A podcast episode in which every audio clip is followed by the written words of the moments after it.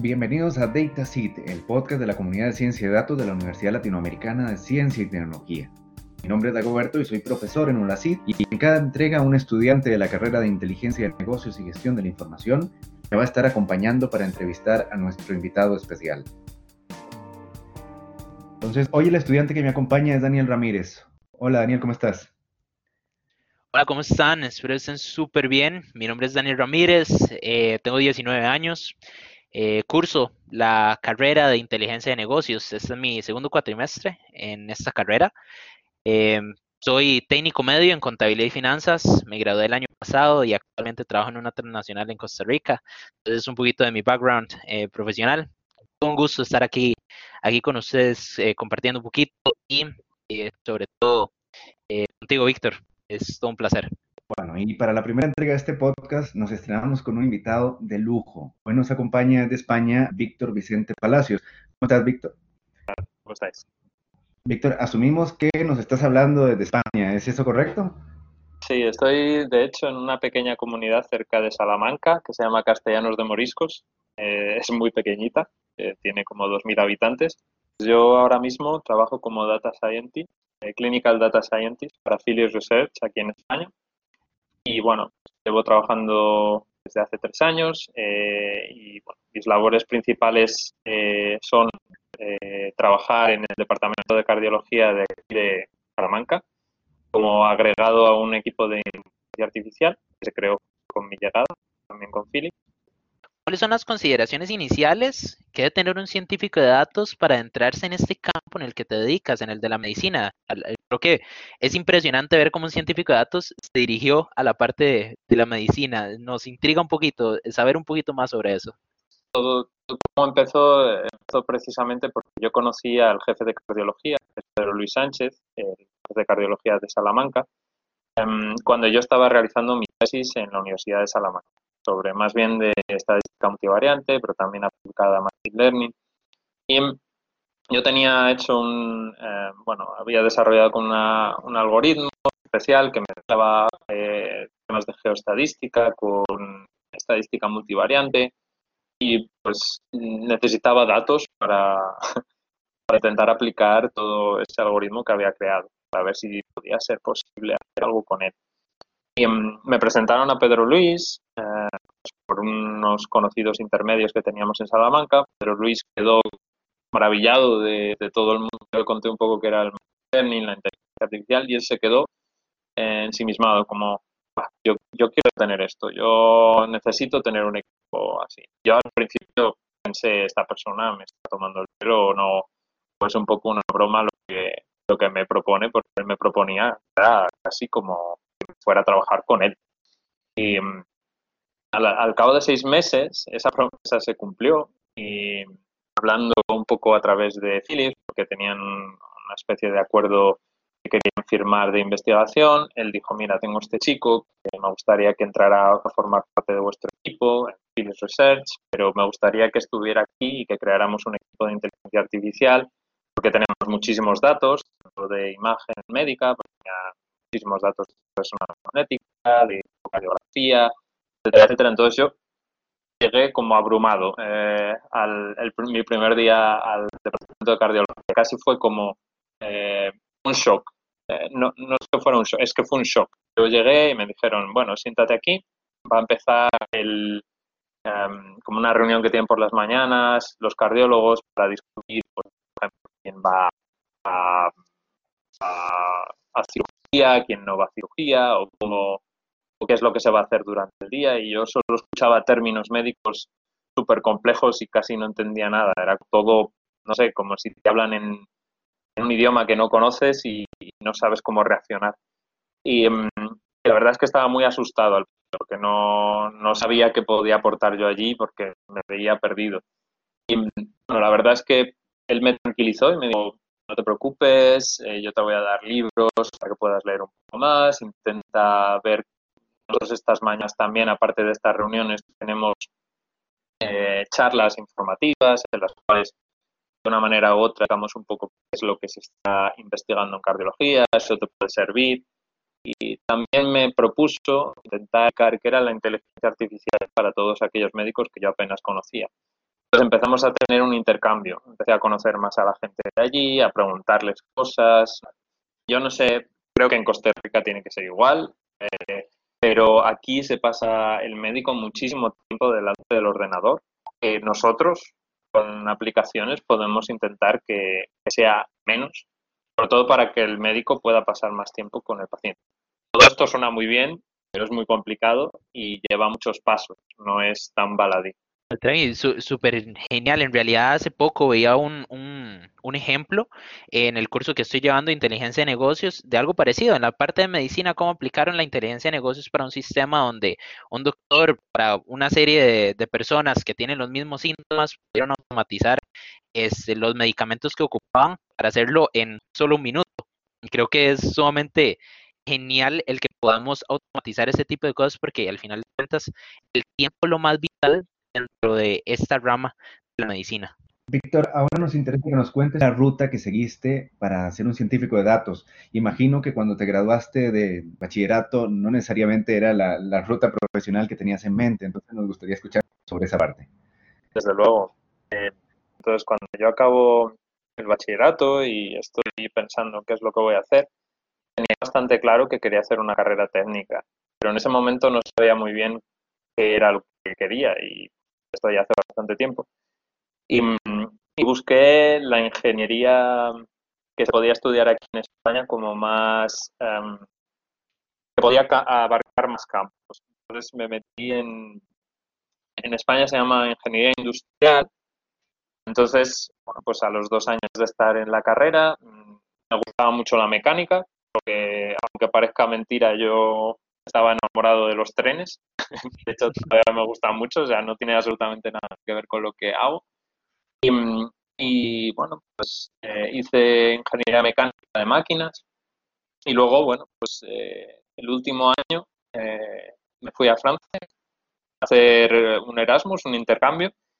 Y ahí cambié totalmente de idea. Ya no quería hacer trenes, quería trabajar en temas de energías renovables. Y, era como lo que, lo que más lo que más me atraía y lo que más me, me, gustaba en ese momento. Eh, empecé a estudiar allí una especialización en Valenciennes, es en el norte de Francia, cerca de la frontera con Bélgica, cerca de Lille. Allí estuve un año. Hice esta especialidad y cuando acabé volví para, para España y bueno, tuvimos una cosa que es parecida a la crisis que va, bueno, que está pasando ahora con el coronavirus. Eh, vino la crisis económica eh, y pues las oportunidades en España no eran tan grandes, pero conseguí un trabajo en Iberdrola, eh, en un centro de investigación, por un año. En ese centro de investigación me propusieron hacer un máster de análisis de datos, de más estadística que, lo que ahora conocemos como data science, que en aquella época bueno, la ciencia de datos como término como tal no, existía o no estaba muy extendida al menos. Y hice un máster en, análisis multivariante y bueno, se acabó, pero acabé el máster, estuve tan contento y dije, joder, me gusta mucho, me gustaría hacer algo más con esto. Y mm, como digo, la situación era un poco complicada en España, no conseguía encontrar un trabajo con unas condiciones buenas. Pero como había dicho anteriormente, ya dominaba bastante el francés, me decidí irme a Francia, a París, y allí pues, conseguí un trabajo en eh, la compañía Soyeri, que es una filial de Capgemini, una consultora, y em, allí me ofrecieron una transformación eh, más hacia campo informático.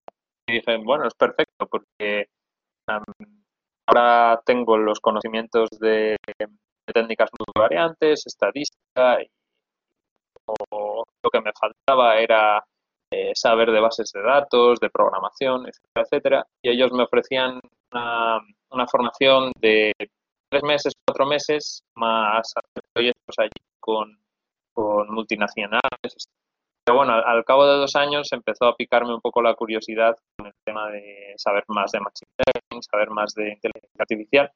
Y, y bueno, por temas personales también volví a, volví a España Y ahí es cuando me embarqué en esta, esta a veces que hay que estar un poco loco para meterse en un doctorado, pero yo lo quería mucho, me quería especializar y, bueno, pues estuve allí en tres años, eh, conseguí lo que quería, quería aprender sobre todo eh, procesos gaussianos, que es lo que comentaba anteriormente con, el algoritmo este que desarrollé, y tenía una idea, la, desarrollé, funcionó, y, la verdad es que eh, no me arrepiento de nada. Ha sido un camino un poco largo, como veis, con muchísimo, no ha sido recto, no es de yo quiero esto y ahora pues eso es gracioso, pero, así es la vida. ¿Cuál es el valor agregado de cursar un doctorado, una maestría en la educación formal y cómo fue, qué impacto tuvo en tu carrera profesional?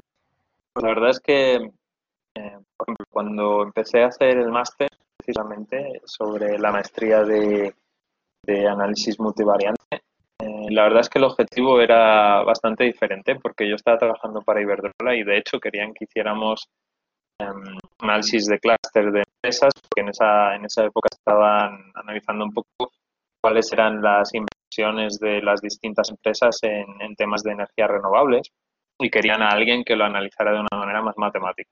Entonces necesitaban, pues, eh, no sé, temas de, de clusters, de empresas.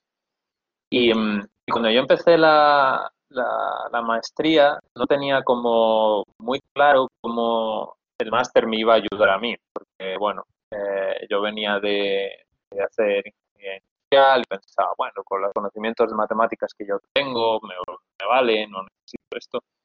Pero pasado un tiempo sí que te das cuenta que por mucho que hayan cosas comunes en el álgebra, la manera en la cual eh, esas herramientas pueden ser enfocadas em, es muy diferente en función de quién te las transmita. No es lo mismo que, te explique alguien que está dando clases sobre engranajes, como está usando em, las técnicas, de, por ejemplo, de, de, mantenimiento predictivo, que también utilizan herramientas estadísticas, que un eh, estadístico te explique cómo está utilizando esos datos pues, precisamente pues, para una aplicación más médica. Son las mismas herramientas, pero la perspectiva es distinta. Hay veces que la aplicación sí que, te ayuda a tener una, explicación de cómo puedes utilizar esas herramientas. Obviamente, durante la maestría eh, también aprendí muchísimas herramientas que no había aprendido en la carrera.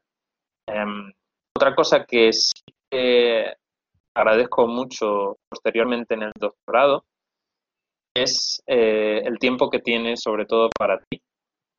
Y aunque tienes un tutor que de verdad te guía muy bien, em, es un trabajo muy personal. Es un trabajo a veces que desgasta porque lees, eh, tienes que ser bastante organizado, tienes que eh, desarrollar el método científico desde, cero hasta, hasta el objetivo que quieres. Creo que es el valor agregado que tenemos eh, en beneficio con nuestra carrera, puesto que aprendemos todos de todos, no solo de los profesores, sino también de los compañeros. Y creo que ese, eh, al final de cuentas, es el valor que le damos a, nuestra carrera y cómo podemos potenciarnos eh, los unos a los otros. Bueno, ahora el público va a tener que hacer un pequeño ejercicio de imaginación porque le estoy proyectando a Víctor y a Daniel una diapositiva y en esta diapositiva lo que tengo es un diagrama que hay que reconocer es un poco trillado y es una simplificación, pero, pero es bastante bueno como para darse una idea de, qué, de cuál es el concepto de un científico de datos. Y básicamente este diagrama es un diagrama de Venn es la intersección de tres dimensiones. Una dimensión que tiene que ver con matemáticas y estadística, es decir, competencias que yo necesito para obtener conclusiones estadísticamente significativas. Otra de las dimensiones es habilidad de programación, habilidades informáticas para poder escalar el análisis. Y finalmente, una dimensión que al menos yo creo que es la más importante, que tiene que ver con el dominio experto. Es eh, poder dar, poder eh, profundizar en las áreas de solución, bueno, concretamente en el caso de Víctor, la medicina.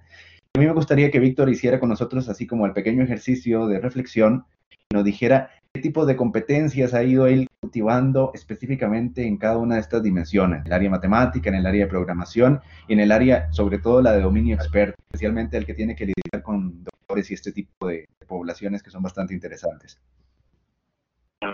Cuanto a las matemáticas y la estadística, eh, yo soy un apasionado del álgebra. Es decir, es algo que me encanta.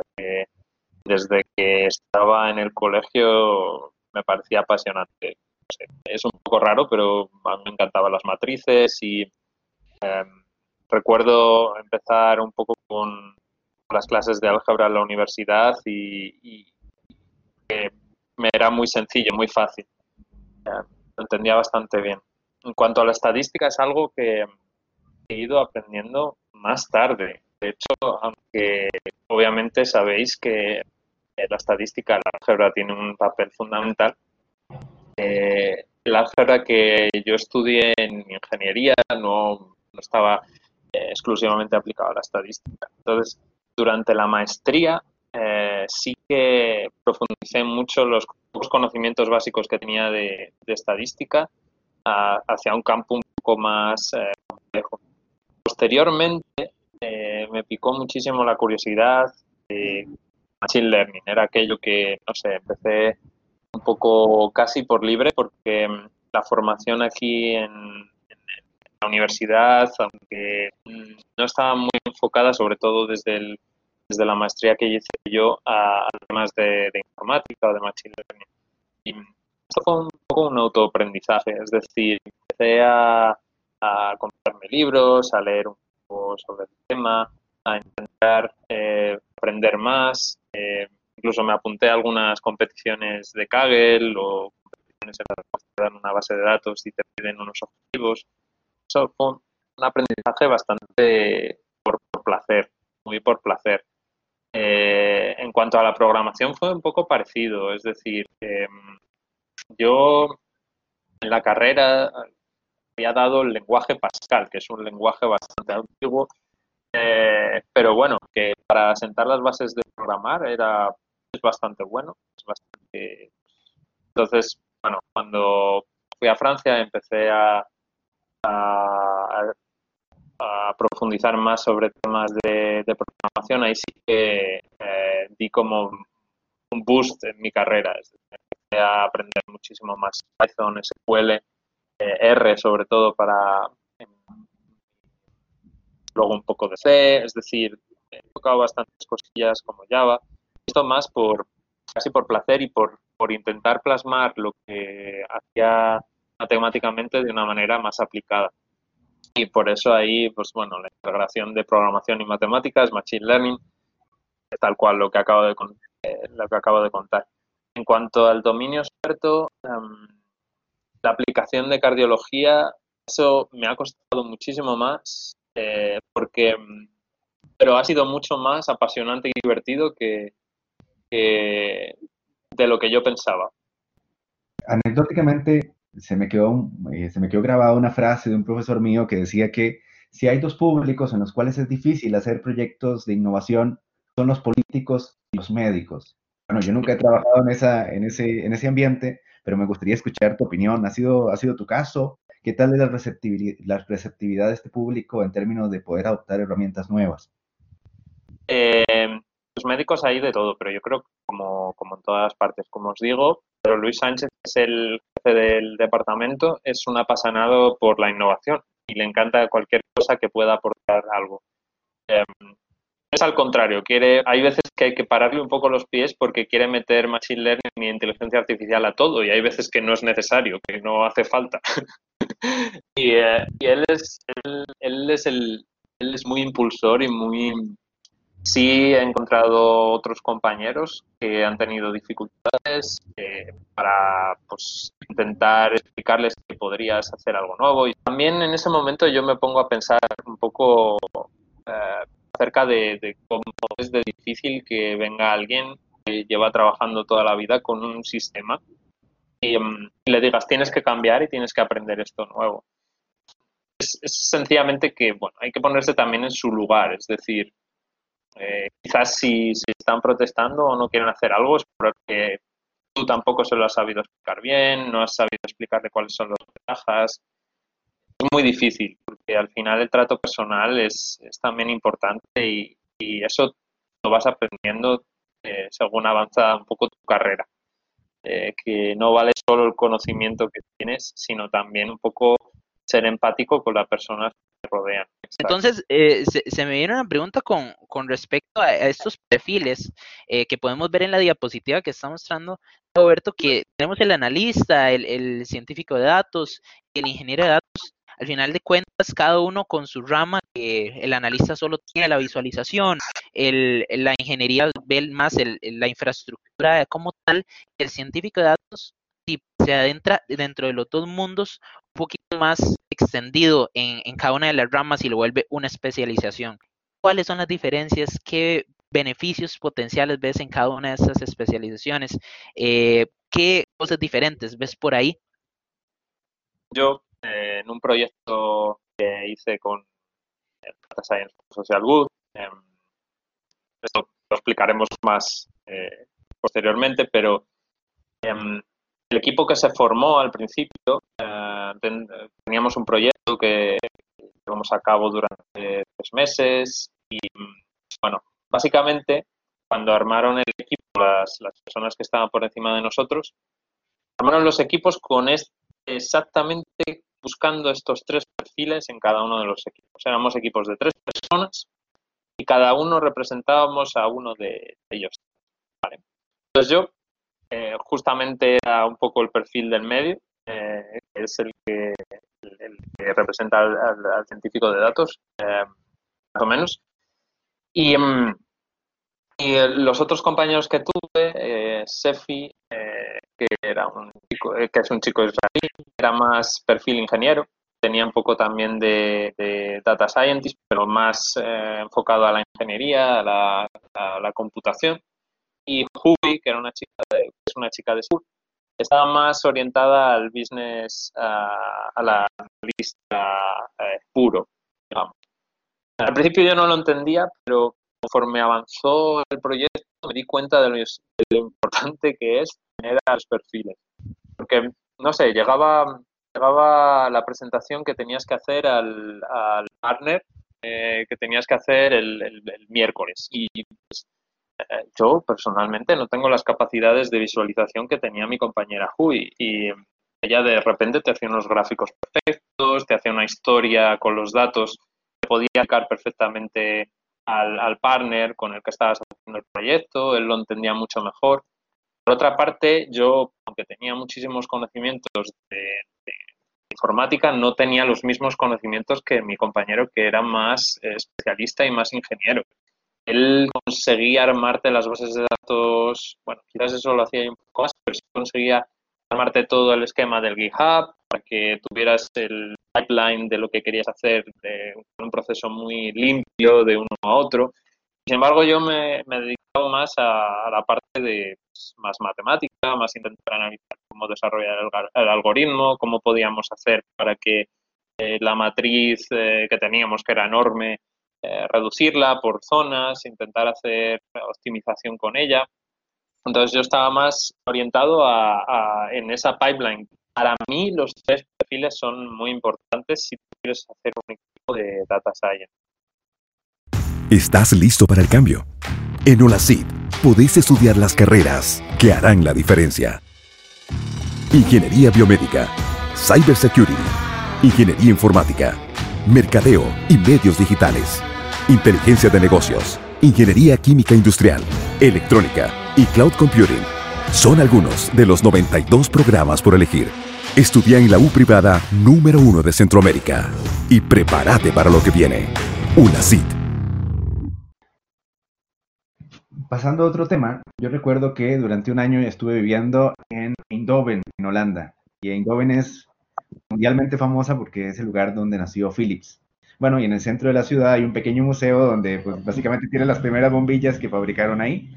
Pero Philips no es una empresa centenaria y ahora ha cambiado mucho de giro.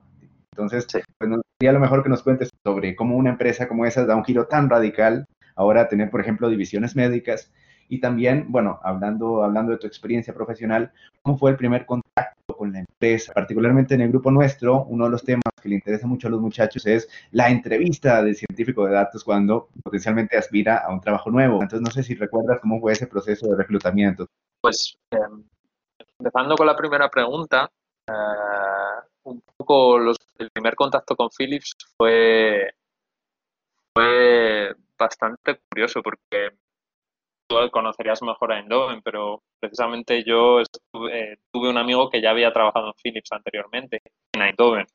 Entonces nos pudimos visitar la empresa allí donde él trabajaba, él estaba más aplicado a temas ya de hecho de resonancia magnética, que bueno, aunque en aquella época no era el foco principal, no era a lo que ahora nos dedicamos eh, como empresa, que es muy focalizado a, medicina y a todas las aplicaciones relativas a ello, eh, sí que se veía que había como unas intenciones bastante claras. Es decir, eh, acababa de llegar, pues como dije, la crisis y digamos que, bueno, no es por resumir, pero las resonancias magnéticas y todo el equipo de imagen médica que tenemos en Philips es de lo más potente que hay. Eh, a ser sinceros, solo hay tres empresas en la actualidad, asumo cuatro, depende de qué especialidad, que tengan el mismo, el mismo calibre. Y otras dos son Siemens, Alemania,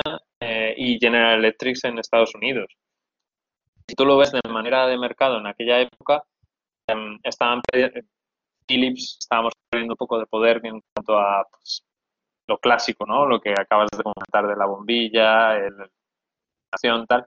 Seguimos siendo buenos, no es que, no seamos malos, pero sí que se había perdido con, la erosión de, los mercados nuevos, que digamos que, sí que competían y, bueno, la decisión de Philips yo creo que fue acertada, es decir, esto lo hacemos muy bien. Lo otro estamos viendo que hay mucha más competencia, pero aquí digamos que los mercados son bastante más fijos y podemos focalizarnos en ellos para, orientarnos. No vamos a tirar lo otro, pero vamos a hacer un, cambio y vamos a intentar que nuestros productos, los que vamos a, llevar al mercado, sean, estén más eh, pues, orientados a, la salud. Con respecto a la, a la segunda pregunta, una entrevista, yo la verdad es que una entrevista muy curiosa, porque eh, fueron varios procesos distintos. El primer proceso lo hacen en, Francia, de hecho fue gracioso porque me llamaron desde Francia con un número francés y yo no lo esperaba porque pensaba que sería aquí en España donde me veían la entrevista. Y me, me habló una mujer en un inglés perfecto, estuvo hablando un rato conmigo, me hizo preguntas bastante menos técnicas, era algo más de recursos humanos, más orientado a ver un poco cuáles eran mis intenciones laborales, etc. Y em, la segunda parte, bueno, en esa recuerdo que fue bastante gracioso que se quedó sorprendida la, la entrevistadora porque estuve hablando con ella un rato en francés y se quedó así como, ah, ¿sabes? Pero bueno, eso fue más por curiosidad. Y, y, luego la segunda, la segunda entrevista fue bastante chocante, porque estaba actual jefe, el jefe de mi jefe, que es como el encargado de la división de imagen, y una compañera mía.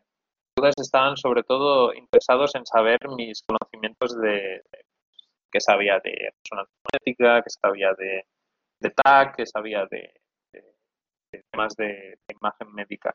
Pues bueno, yo fui sincero y les dije que no era mi especialidad, que, yo sabía más de matemáticas, entonces ya cuando enfocamos un poco más la entrevista hacia temas de, inteligencia artificial, ahí pues tampoco fue una entrevista, yo la recuerdo muy técnica de preguntarme muchas cosas.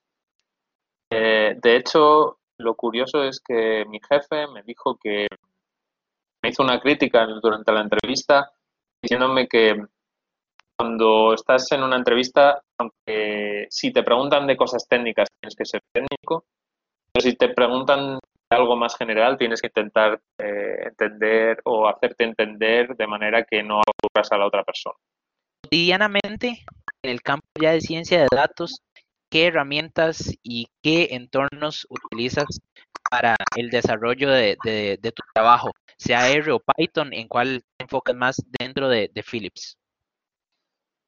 Sobre todo, lo que utilizamos más es los y, y eso es, es un poco un tópico porque ya sabéis que cualquier poco de datos, al final somos un poco repetitivos, es decir, Jupyter o, RStudio. Yo ahora mismo integro todo, tanto R como Python en em, tengo discusiones con, con mis colegas más de desarrollo en el cual, ah, tú que los notebooks, que son, esos no son eficientes.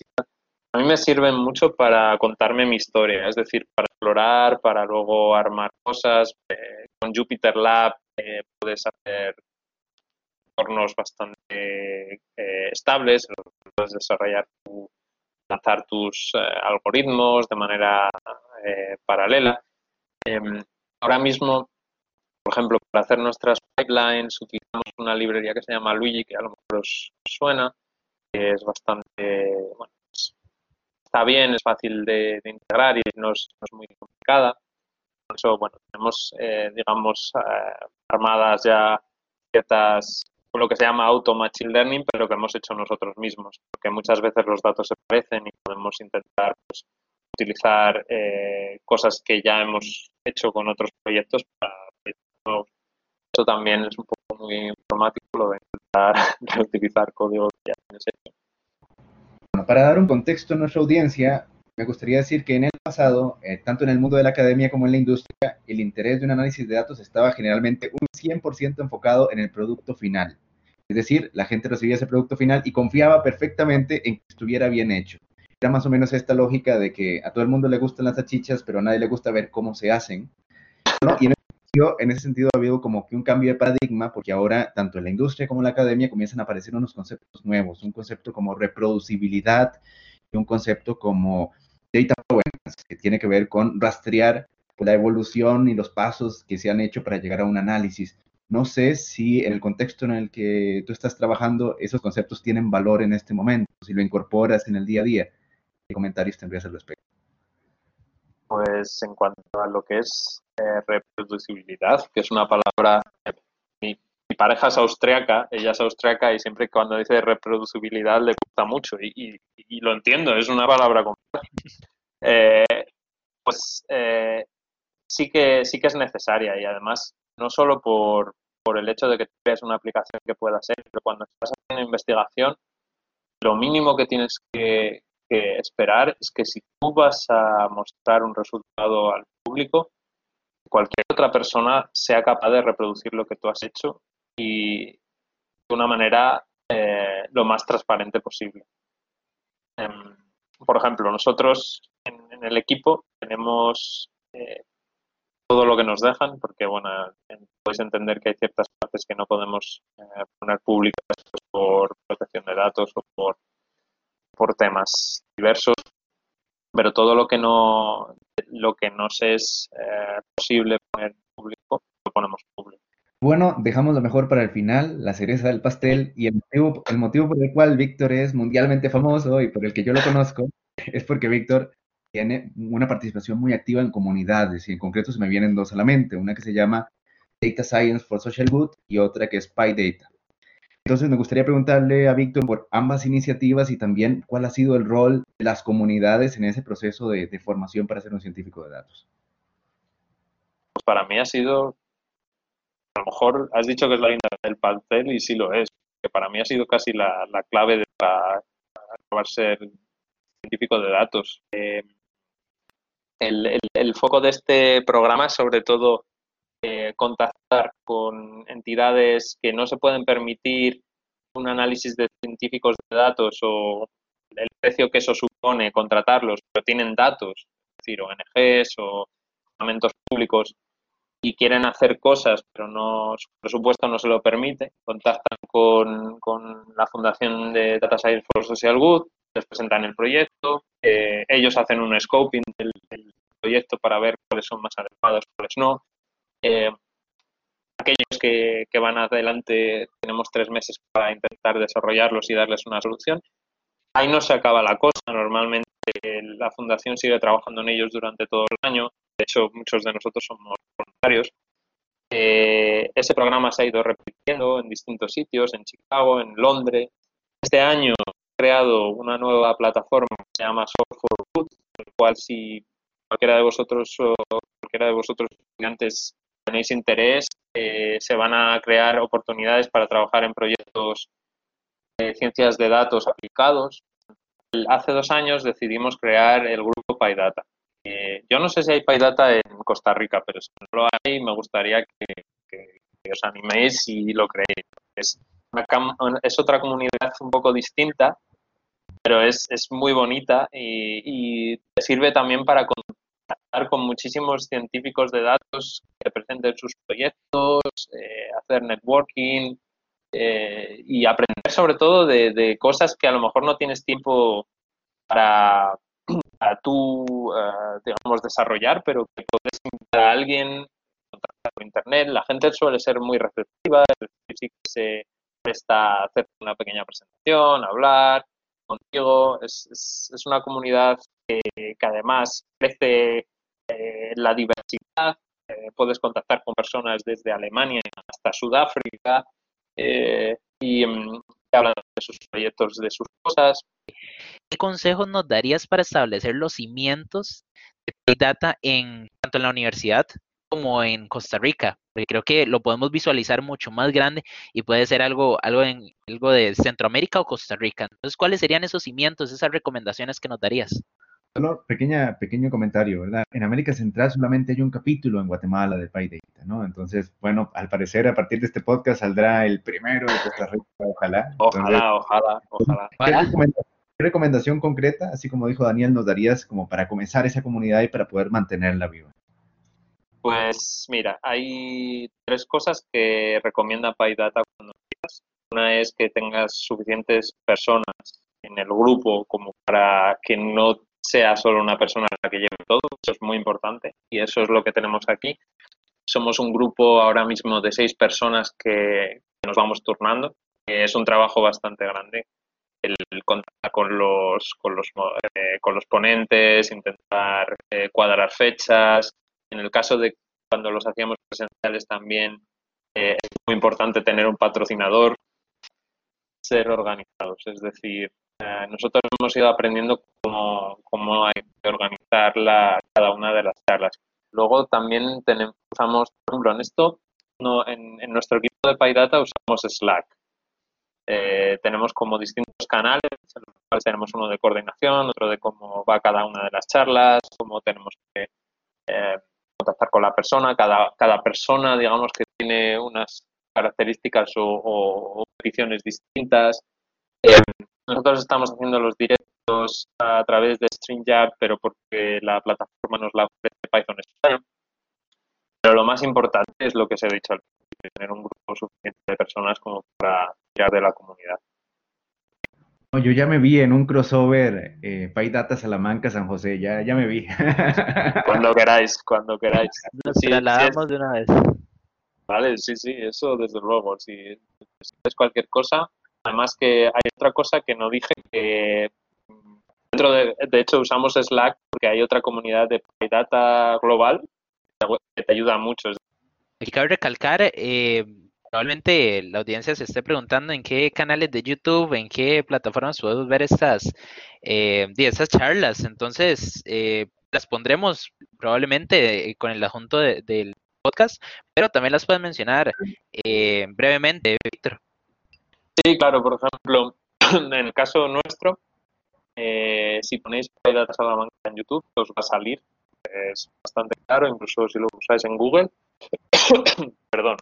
También tenemos una cosa que no he, mencionado, que es que todas las charlas eh, las subimos aparte, lo que es el PDF o si hay algo de código en directo o un Notebook, todo se, se sube a un GitHub, que es entonces si buscáis Data Salamanca también os saldrán todas las charlas.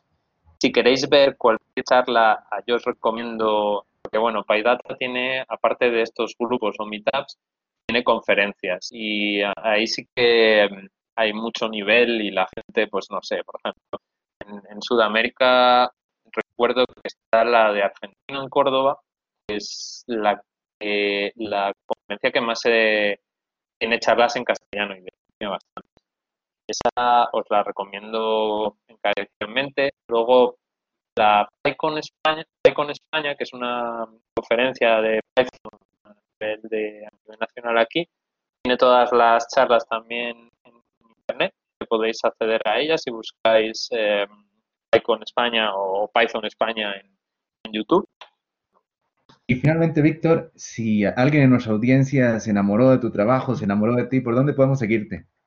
Ah, me podéis seguir por, Twitter, eh, Víctor Vital, podéis contactar conmigo a través de LinkedIn, Víctor Vital también, y en GitHub, Víctor Vital. Soy bastante, bastante estándar, es decir, todos son Víctor y luego mis, inicia- mis primeras letras de cada uno de mis apellidos. De Víctor. Si buscáis eso, me vais a encontrar. Bueno, Víctor, muchas gracias por acompañarnos. A vosotros. Muchísimas gracias. Muchísimas gracias. Si te gustó este podcast, compártelo. Déjanos tus comentarios y hasta la próxima.